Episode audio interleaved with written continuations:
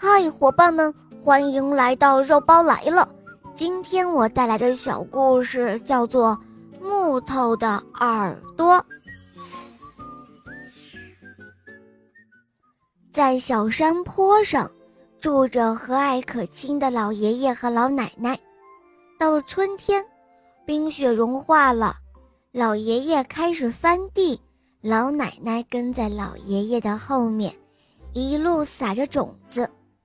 他种的是蔬菜和花儿，可是年纪大了，不一会儿，老奶奶就累得直不起腰来。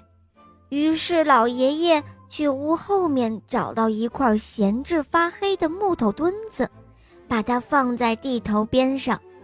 他想，可以用来给老奶奶当板凳。不久，地里的种子开始发芽，各种蔬菜。都长了出来，菜地四周是小小的花苗，只有那块木头墩子没有变化。夏天到了，老奶奶美滋滋地去菜地里，一边赏着花儿，一边摘着蔬菜，累了就坐在那块木头墩子上喘口气。老奶奶不来的时候，这些植物开始聊天。蔬菜说：“我让老爷爷和老奶奶吃到新鲜营养的青菜。”花儿说：“我们花儿的美让老爷爷和老奶奶更加开心。”这时候，他们将目光投向了那个木头墩子。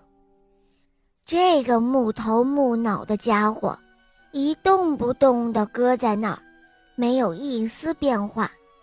于是，他们开始讥笑他：“呵，灰不溜秋的家伙，真难看，什么用都没有。”不久后，下起了小雨。起初，植物们还很高兴，可是后来，雨越下越大，真是令人害怕。蔬菜的叶子全都耷拉下脑袋，花儿们也合上了花瓣。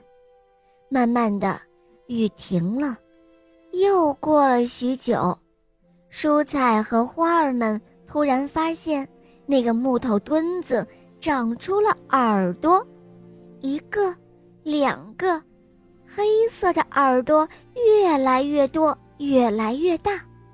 太阳出来了，老奶奶又来到地里，她也发现了这些黑色的耳朵。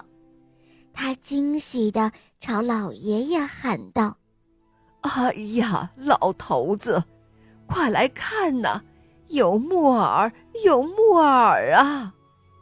老爷爷也马上走了出来，两个人围着木头墩子开心地笑起来。蔬菜和花儿们很后悔他们之前说木头的那些话，他们心里想：如果……